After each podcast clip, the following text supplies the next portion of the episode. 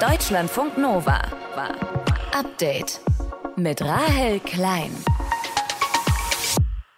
Es gibt ja so Themen, ne? Da sind höchst kontroverse Diskussionen bis hin zu massiven Shitstorms vorprogrammiert. Das Thema Geschlechter und wie viele es davon gibt, ist so ein Thema. Die größten Proteste kommen von Menschen, die sich sehr, sehr eindeutig in ihrem Geschlecht richtig identifiziert fühlen und die halt auch juristisch gar keine Probleme damit haben. Das sagt Kulturwissenschaftlerin und Autorin Mitu Sanyal. Aber warum ist das eigentlich so? Also, dass dieses Thema so viele Menschen triggert. Das schauen wir uns gleich an, weil ja seit dem Wochenende viel darüber diskutiert wird, nach einem abgesagten Vortrag einer Biologin an der Humboldt-Uni in Berlin bei der Langen Nacht der Wissenschaften. Mehr dazu hört ihr gleich hier. Und wir blicken ins Meer, auf die Korallenriffe genauer gesagt. Denen geht's nämlich alles andere als gut weil die Meere wärmer werden und saurer werden, vor allem auch durch den Klimawandel, setzt das den Korallen besonders zu. Das sind die sensibelsten Lebewesen und Tiere, die es überhaupt gibt auf diesem Planeten. Gerade findet in Bremen die Weltkorallenriff-Konferenz statt. Da wird nach Lösungen gesucht, wie die Korallenriffe geschützt und gerettet werden können. Die sind nämlich auch für uns Menschen überlebenswichtig. Wir schauen drauf mit unserem Reporter Nikolas Golsch. Und jetzt atmen wir alle nochmal tief durch am Dienstag, dem 5. Juli. Schön, dass ihr zuhört. Deutschlandfunk Nova. Korallenriffe sehen nicht nur wunderschön aus, sondern sind auch ein lebenswichtiger Ort für unfassbar viele Fische und Pflanzen und damit natürlich auch für uns Menschen. Etwa die Hälfte des Sauerstoffs, den wir atmen, wird vom Meer produziert. Und wenn wir die Meere nicht sauber halten, werden wir langfristig nicht überleben können. So if we don't keep the ocean healthy, we're not going to be able to survive in the long term. Das sagt Fürst Albert von Monaco. Er setzt sich seit vielen Jahren für den Schutz der Meere und Korallen ein und war zum Auftakt der Weltkorallenriff-Konferenz in Bremen. Die Konferenz findet da diese Woche statt. Über 1000 VertreterInnen aus Wissenschaft und Politik treffen sich, um zu überlegen, wie man die Korallen schützen und retten kann. Die sterben nämlich immer weiter ab. Nikolas Golsch ist für uns in Bremen auf der Konferenz und mit ihm sprechen wir jetzt. Nikolas, warum geht's den Korallen denn so schlecht? Tja, es gibt zwei Gründe, die hier auch ganz klar benannt worden sind auf dieser Konferenz. Erster Grund ist natürlich der Klimawandel, weil die Meere wärmer werden und saurer werden, vor allem auch durch den Klimawandel, setzt das den Korallen besonders zu. Das sind die sensibelsten Lebewesen und Tiere, die es überhaupt gibt auf diesem Planeten. Und äh, zweiter Grund ist die Überfischung tatsächlich. Dadurch, dass äh, in den Ländern, vor denen es Korallenriffe gibt, noch immer viel zu viele Fische entnommen werden aus den Riffen. Zum Beispiel der Kaninchenfisch oder der Papageienfisch, die einfach dort wichtige Funktionen erfüllen in diesem Ökosystem zum Beispiel die Algen wegfressen, die den Korallen schaden, die sich quasi wie ein Teppich über diese Korallen legen und äh, dadurch sie ersticken. Dadurch äh, ja, setzt das alles den Korallenriffen zu und dadurch geht es ihnen so schlecht. Wie schlimm ist das denn schon, Stand jetzt? Also es ist sehr dramatisch. Es gibt einen Zustandsbericht und der sagt uns, dass nur noch jedes fünfte Riff auf dieser Erde in einem guten Zustand ist, 20 Prozent. 50 Prozent der Riffe sind schon sehr stark geschädigt und bedroht und 30 äh, Prozent sind sogar schon so gut wie verloren. Warum betrifft uns Menschen das dann auch so stark, wenn es den Korallenriffen so schlecht geht? Ja, ganz einfach, weil äh, ja, die, die, Meere auf gesunde Korallenriffe angewiesen sind. Wir sind auf gesunde Meere angewiesen als Menschen und dadurch eben auch auf äh, gesunde Korallenriffe. Korallenriffe tragen ganz viel bei zur Deckung des Proteinbedarfs der Menschen, weil dort eben die Kinderstube vieler Fischarten ist, die dann gefangen werden, sich von den Korallenriffen aus über das ganze Meer ausbreiten, den ganzen Erdball. Und natürlich sind vor allem auch die Menschen in den Ländern, in der Karibik zum Beispiel oder in Ozeanien, wo es eben Korallenriffe gibt, besonders betroffen. Hier auf der Konferenz Konferenz äh, ist der Umwelt- und Klimaminister der Malediven zum Beispiel äh, anwesend, Abdullah Nasir, und der hat es wie folgt beschrieben. Die Malediven gehören zu den Inseln, die komplett abhängig von den Korallen sind. Wir sind abhängig vom Tourismus und auch von der Fischerei. Unser Überleben hängt von den Korallenriffen ab. Und dazu tragen Korallenriffe noch äh, wesentlich zum Küstenschutz zum Beispiel auch bei. Auch bei den Malediven. Ein Tsunami, der auf eine Küste trifft, vor der ein mhm. intaktes Korallenriff ist, wird nur 50 Prozent der Wellenenergie quasi an die Küste transportieren. 50 Prozent werden abgefangen durch ein intaktes Korallenriff. Und welche Ideen werden auf der Konferenz jetzt diskutiert, um die Riffe zu retten? Also es muss was gegen den Klimawandel getan werden. Das ist ganz klar geworden heute hier. Äh, es gibt verschiedene andere Ansätze, mit denen man äh, ja vielleicht ein bisschen Zeit gewinnen kann.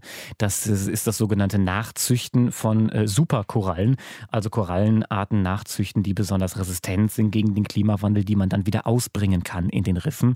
Damit kann man ein bisschen Zeit gewinnen, aber Hans-Otto Pörtner, der renommierte Klima- und Meeresforscher, hat gesagt, das ist wirklich nur ein bisschen Makulatur. Durch Restauration und Schutz vor äh, Nicht-Klimaeffekten, durch Verschmutzung und so weiter, werden wir sicherlich äh, ihre Widerstandsfähigkeit ein bisschen stärken können. Aber wir werden sie nicht fit für ein neues Klima machen. Das werden wir nicht schaffen. Also ohne konsequenten Klimaschutz, ohne das Einhalten des 1,5 Grad Ziels werden die Korallenriffe nicht überleben können. Wenn wir es nicht schaffen, in den nächsten 10 bis 20 Jahren da umzusteuern, werden wir wahrscheinlich in wenigen Jahrzehnten gar keine Korallenriffe mehr haben auf dieser Erde. Aber gibt es noch Hoffnung? Kann das noch gelingen? Also das Signal ist zumindest angekommen, das können wir so sagen, was hier die Wissenschaftler gesendet haben an die Öffentlichkeit und auch die Politik. Gestern ist die Bundesumweltministerin hier gewesen, Steffi Lemke, hat auch gesagt, sie findet das gut, dass diese Forderungen jetzt mal in eine einfache Sprache sozusagen übersetzt werden und hat auch versprochen, diese Forderungen mitzunehmen. Und hier erwarte ich, dass beschlossen wird, 30 Prozent der Meere bis 2030 unter Schutz zu stellen und insgesamt den Klimaschutz auf einen Pfad zu bringen, der uns die Chance lässt, dass ein ein Teil der Korallenriffe, so muss man es leider formulieren inzwischen, überleben kann. Das sind also Ihre Erwartungen an äh, zum Beispiel die Weltklimakonferenz und auch die UN-Naturschutzkonferenz. Zu diesen Konferenzen möchte sie das mitnehmen, was sie hier erfahren hat. Ob dann dem etwas folgen wird, das werden wir sehen. In Bremen findet bis Freitag die Weltkorallenriff-Konferenz statt. Welche Ideen da diskutiert werden, um die Korallen zu retten, das hat Nikolaus Golsch für uns zusammengefasst. Deutschlandfunk Nova. Update. Am Wochenende hat an der Humboldt-Uni in Berlin die lange Nacht der Wissenschaften stattgefunden. Geredet wird seitdem aber eigentlich nur über eins, über den abgesagten Vortrag einer Biologin. Es geht um Marie-Louise Vollbrecht. Sie sollte einen Vortrag zum Thema Geschlecht halten. Mit der These, dass es nur zwei Geschlechter gebe. Eine These, die in der Biologie mittlerweile auch umstritten ist. Gegen ihren Vortrag wurde dann im Vorfeld Sturm gelaufen. Ein Arbeitskreis hatte Demonstrationen angekündigt und den Vortrag auch als queer und transfeindlich bezeichnet. Ja, was hat die Humboldt-Uni gemacht? Die hat die Veranstaltung wegen Sicherheitsbedenken dann abgesagt. Jetzt soll der Vortrag nach massiver Kritik aber doch nachgeholt und in eine Diskussion zum Thema Wissenschaftsfreiheit eingebunden werden. Und wir fragen uns, warum ist das Thema Geschlecht eigentlich so ein Reizthema? Darüber gesprochen habe ich mit Mitu Sanyal. Sie ist Autorin und Kulturwissenschaftlerin und arbeitet viel zu Themen wie Gender, Identitätspolitik und Feminismus. MeToo, Protest gegen einen Vortrag, Vorwürfe von Transfeindlichkeit oder auch Vorwürfe, dass hier Wissenschaftsfreiheit nicht zugelassen wird. Warum wird so hitzig über Geschlecht oder auch Gender diskutiert? Mich erleichtert es ja fast, dass man denkt, irgendwie, okay, wenn sich darüber alle aufregen, dann ist es noch gar nicht so schlimm um die Welt bestellt, wie ich immer befürchte. Ich glaube, es hat ganz, ganz viel damit zu tun. Wir haben seit einiger Zeit in Deutschland drei Geschlechter offiziell, also einen dritten Geschlechtseintrag. Jetzt wird alles diverser und komplizierter und jetzt halten wir uns an Gewissheiten fest. Und das Thema Geschlecht ist ja wirklich von den Rechten als eines der neuen Kampfthemen entdeckt worden, auch wirklich mit so Verschwörungstheorien wie die wollen uns alle zu einem geschlechtslosen Gender machen, wir dürfen nicht mehr Männer und Frauen sein, was ja so wirklich, wirklich nicht stimmt. Mhm.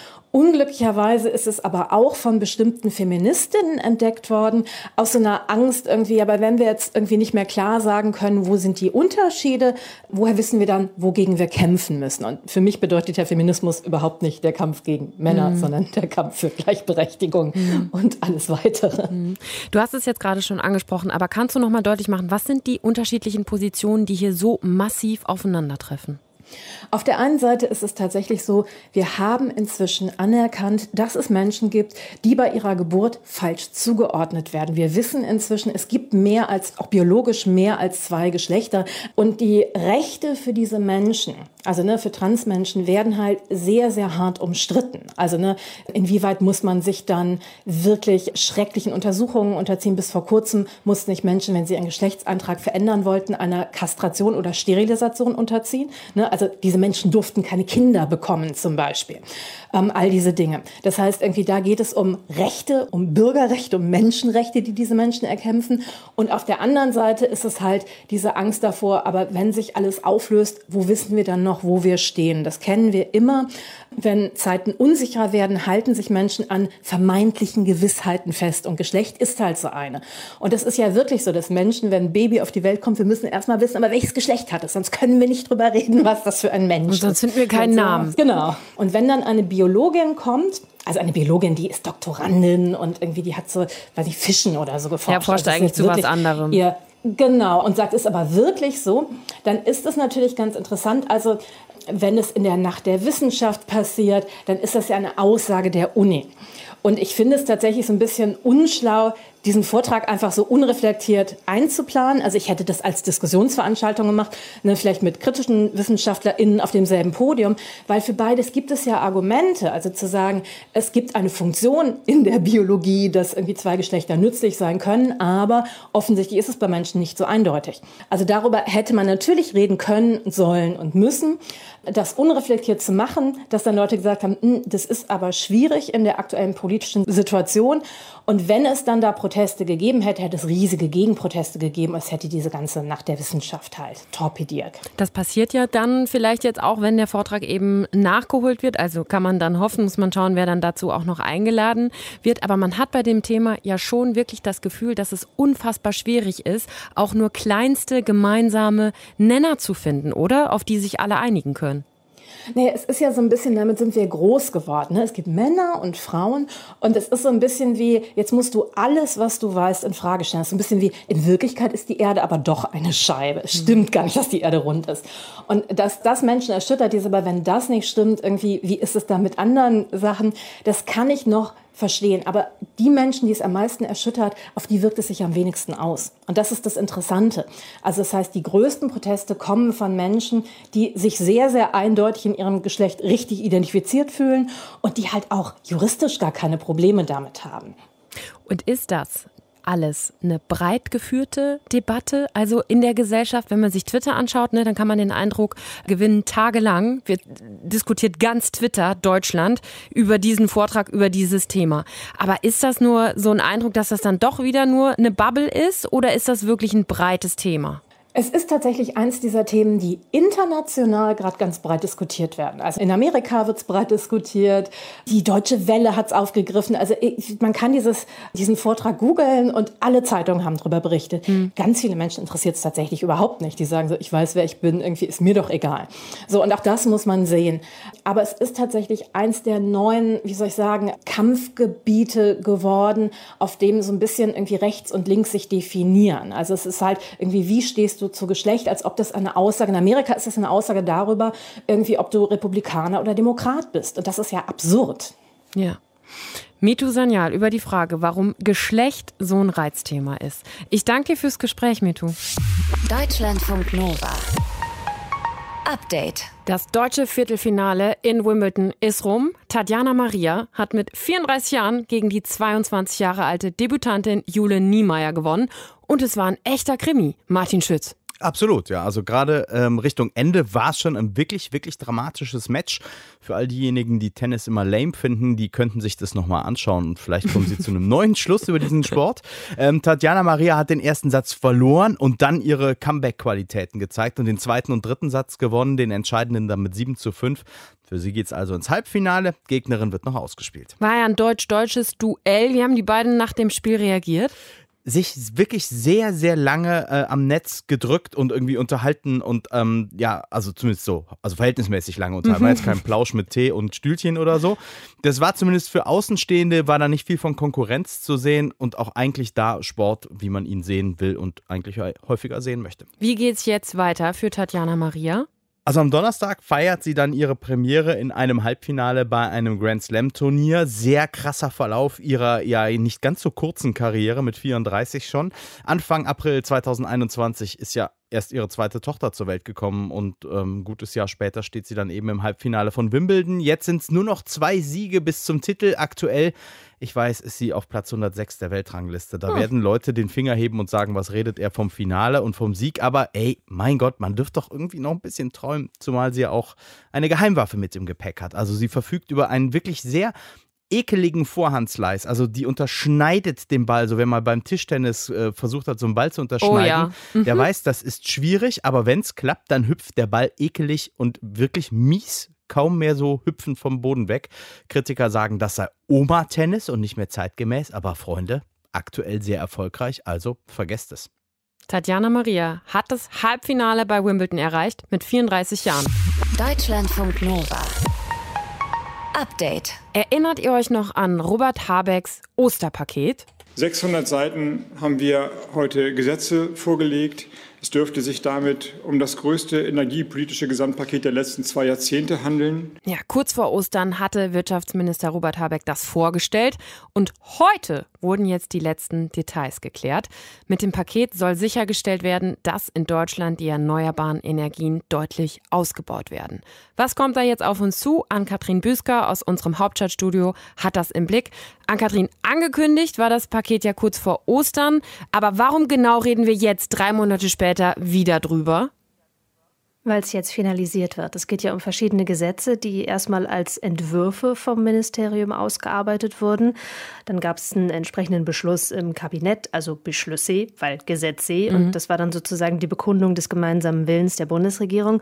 Und dann gehen solche Gesetze ja ins sogenannte parlamentarische Verfahren. Dann werden sie in den Ausschüssen beraten, federführend hier vor allem der Ausschuss Klimaschutz und Energie.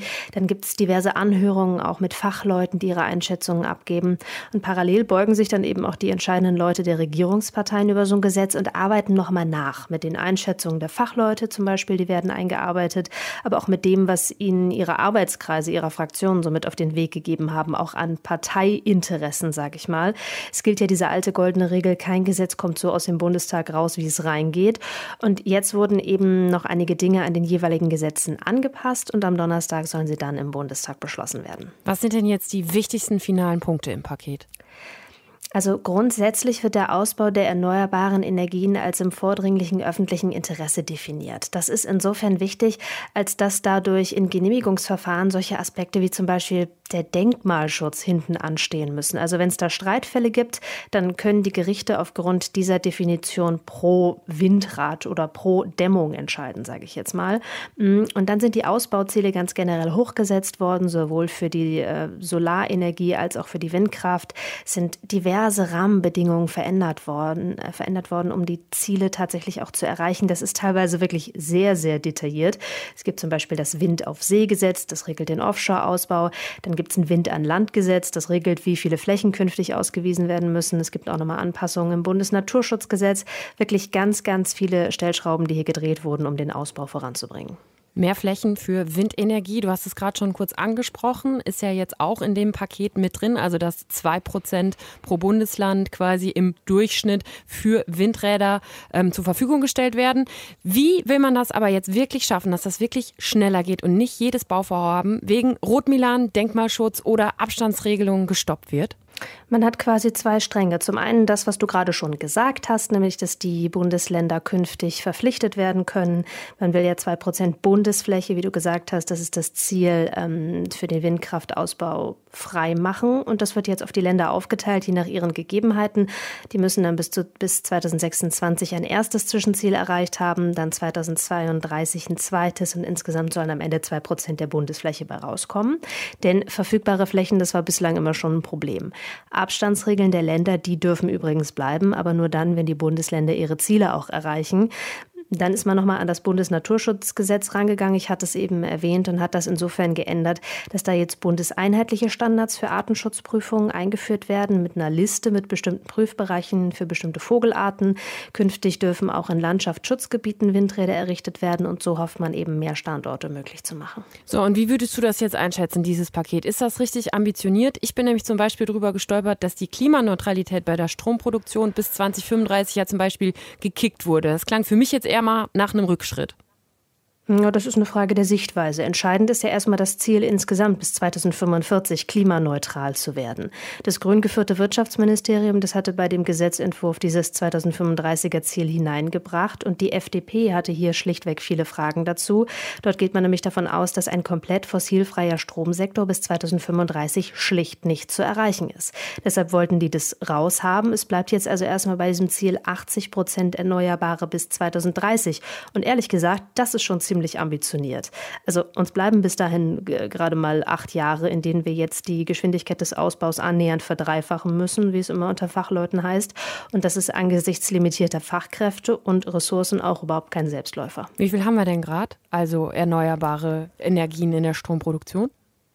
Wir sind jetzt im Schnitt bei etwas über 40 Prozent. Im letzten Jahr war das ja ein bisschen zurückgegangen. Die erste Jahreshälfte 2022 sieht jetzt aber wieder sehr gut aus. Äh, insbesondere der Strom aus Solarenergie, der knallt dieses Jahr ganz gut, also knapp über 40 Prozent. Aber wie gesagt, wir wollen in acht Jahren bei 80 Prozent sein. Das zeigt, glaube ich, was für eine enorme Aufgabe das ist. Schauen wir mal. Ann-Kathrin Büsker aus unserem Hauptstadtstudio über das Osterpaket der Ampel zum Ausbau der erneuerbaren Energien, das jetzt den letzten Feinschliff bekommen hat. Deutschlandfunk Nova. Update. Wenn ich eine kurvige Bergstraße entlang fahre, ne, also auf dem Beifahrersitz, und dabei ein Buch lese oder was google oder so, dann kann das schon mal passieren, dass mir so ein bisschen schlecht wird. Aber es gibt ja Menschen, denen noch viel, viel schneller schlecht wird, vor allem im Urlaub, wenn es ins Flugzeug, aufs Schiff oder eben ins Auto zur Erkundungstour geht. Da schlägt die Reiseübelkeit voll durch. Deutschlandfunk Nova-Reporterin Kerstin Geilmeier, die kennt das Problem selbst sehr, sehr gut und hat mal nachgefragt, wie Reiseübelkeit überhaupt entsteht und wie wir die verhindern können. Ich weiß noch, damals, ich war da vielleicht sieben Jahre alt, da fuhren meine Eltern und ich zusammen mit meiner Großtante im Auto zu Verwandten aufs Land. Und wir waren noch nicht einmal aus meiner Heimatstadt raus. Da kotzte ich schon auf der Rückbank und traf unter anderem den Mantel meiner Großtante. Für sie, aber weil es so unglaublich stank, auch für alle anderen, war das eine etwas unangenehme Restfahrt. Mir wird bis heute im Auto oder im Reisebus manchmal übel. Meine Freundin Melanie, die schon fast überall auf der Welt gewesen ist, kennt das Problem bei Schiffen.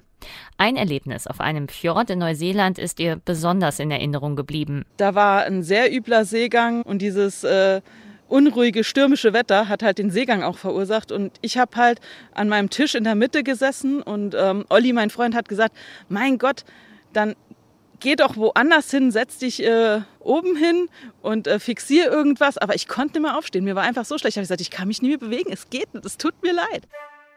Reiseübelkeit ist einfach übel.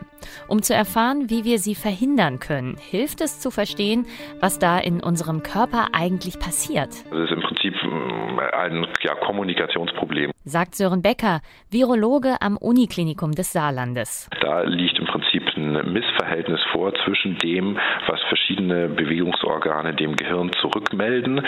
Das heißt, sie sitzen beispielsweise, wenn wir jetzt bei der Seekrankheit bleiben, in einem Schiff. Ähm, die Augen sehen eigentlich Stillstand, aber das Gleichgewichtsorgan im Innenohr zeigt ja zum Teil massive Bewegungen an, je nach Wellengang. Und das kann im Gehirn nicht richtig zusammengefügt werden, weil das sozusagen widersprüchliche Informationen sind. Und am Ende weiß das Gehirn nicht richtig, wem es glauben soll. Wie anfällig man ist für Reiseübelkeit, das ist individuell total unterschiedlich. Manchen bekommt schon kurviges Autofahren nicht, manchen, wie mir, wird manchmal selbst im ICE schlecht.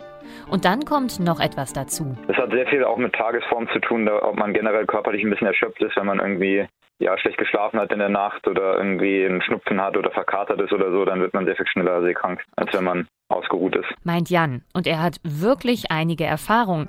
Denn Jan ist zusammen mit drei Freunden seit einem Jahr auf einem Segelschiff unterwegs. Von Kroatien aus sind sie bis in die Karibik gesegelt. Jetzt sind sie auf dem Rückweg. Ich erreiche ihn gerade auf den Azoren. Bei unserer ersten Atlantiküberquerung von Europa über den Atlantik hatten wir eigentlich konstant immer so vier Meter Welle. Und dann macht schon alles ein bisschen weniger Spaß, wenn einem die ganze Zeit einfach so ein bisschen latent ist. Bleibt die Frage, was kann man tun, damit einem nicht so schlecht wird? Bevor es losgeht, viel Wasser trinken, keinen Alkohol, nicht rauchen, rät Medizinprofessor Sören Becker vom Uniklinikum in Homburg. Und dann? Dass man vielleicht selber fährt und nicht als Beifahrer ähm, im Auto mitsitzt, denn dann ist das häufig deutlich weniger ausgeprägt. Oder aber wenn es ein großer Bus ist, dass Sie sie ähm, versuchen, möglichst weit vorne zu sitzen und nicht in der letzten Reihe, weil dann ja auch quasi diese Bewegungsschwingungen sozusagen nochmal etwas ausgeprägter sind. Und ähm, äh, was natürlich auch hilfreich sein kann, wenn man beispielsweise auf einem Schiff ist, dass man wirklich versucht, einen sich möglichst wenigen, wenig bewegenden Punkt am Horizont zu fixieren, um das zu versuchen, so ein bisschen auszugleichen. Und dann gibt es natürlich Medikamente wie Reisetabletten. Die wirken auf unterschiedliche Weise.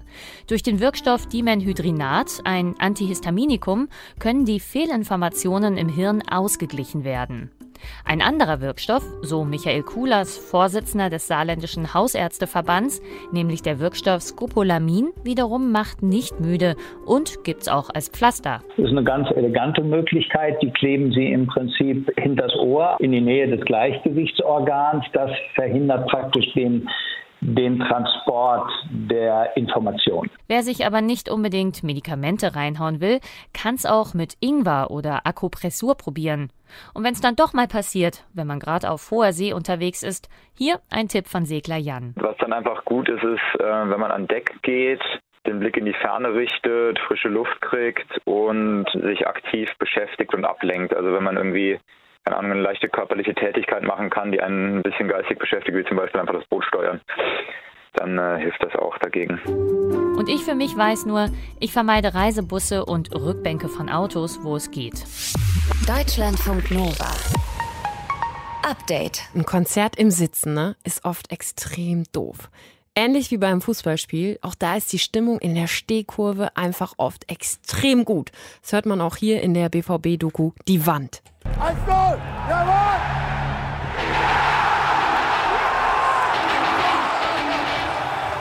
Die Ungehemmtheit erreicht man nirgendwo anders als auf dem Süd.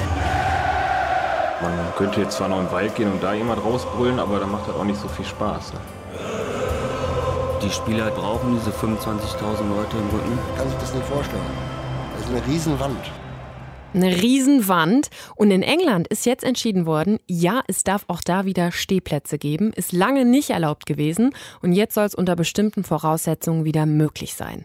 Warum Stehplätze so wichtig sind, darüber sprechen wir jetzt mit dem Journalisten Max Ost. Er betreibt den Podcast Rasenfunk. Und wenn er ins Stadion geht, dann gerne Stehplatz. Hallo Max. Hallo Rahel. Max, wir haben es gerade gehört, die Spieler brauchen diese Wand. Siehst du das auch so? Naja, wer wäre ich den Spielern dazu widersprechen? Aber man hat es, glaube ich, in dieser Saison besser gesehen als in so manch anderer. Zum einen, weil der Unterschied so krass war zu den Geisterspielen während der Pandemie und weil wir zum Beispiel mit Eintracht Frankfurt ein Team hatten, die haben einen Titel geholt und das auch wegen der ZuschauerInnen. Die hatten definitiv nicht die beste Mannschaft im Wettbewerb, aber sie hatten sicherlich zusammen mit den Rangers, die ja auch im Finale standen, die besten Fans.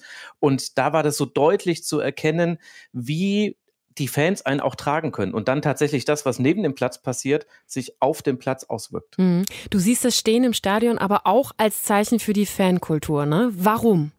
Mhm.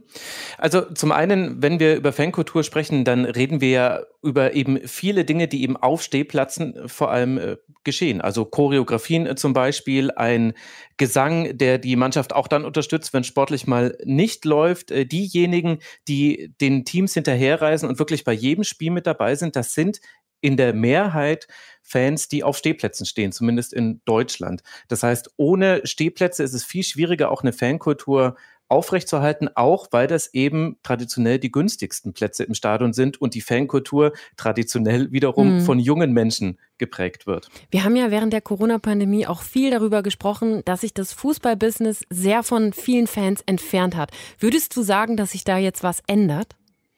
Da wäre ich ehrlich gesagt ein bisschen skeptisch, denn diese Entscheidung jetzt in England, die geht schon ein paar Jahre zurück. Also schon seit vielen Jahren wird dafür agitiert, dass jetzt eben Stehplätze wieder zurückkehren. Deswegen, ich weiß nicht, ob man das an dieser einen Sache festmachen kann. Hier in Deutschland sehen wir in jedem Fall, dass diese Entfremdung sich wirklich verschärft hat durch die Pandemie. Und da ist noch nicht alles wieder zurück beim Alten. Also ich bin da skeptisch. Hm. Ich habe es eben schon gesagt, in England sind Stehplätze ja lange verboten gewesen, weil es 1989 zu einer Katastrophe dort gekommen ist. Da sind viele Menschen bei einem Massengedränge gestorben und damit ist dieses Stehplatzverbot lange begründet worden. Und für viele Fans auch zu lange, weil Sitzplätze mhm. ja auch viel teurer verkauft werden. Was kostet denn eigentlich so ein Stadionbesuch in England? Also es ist äh, mit Deutschland tatsächlich nicht zu vergleichen. Aktuell ist das günstigste, die günstigste Dauerkarte bei Brentford, die kostet 640 Euro. Dafür bekommt man dann 19 Heimspiele. Also man kommt da irgendwie pro Heimspiel über 30 Euro raus. Mhm. Zum Vergleich, äh, in der Bundesliga hat äh, traditionell der FC Bayern gemeinsam mit Wolfsburg die günstigste Dauerkarte, die kostet 140 Euro. Also Brentford hat fast das Vierfache von dem, was der FC Bayern verlangt. Max Ost über die Frage, warum Stehplätze im Stadion top sind und was es eigentlich so in England und Deutschland kostet, ins Stadion zu gehen. Ich danke dir sehr fürs Gespräch. Deutschlandfunk Nova. Update. Immer Montag bis Freitag auf deutschlandfunknova.de und überall, wo es Podcasts gibt. Deutschlandfunk Nova.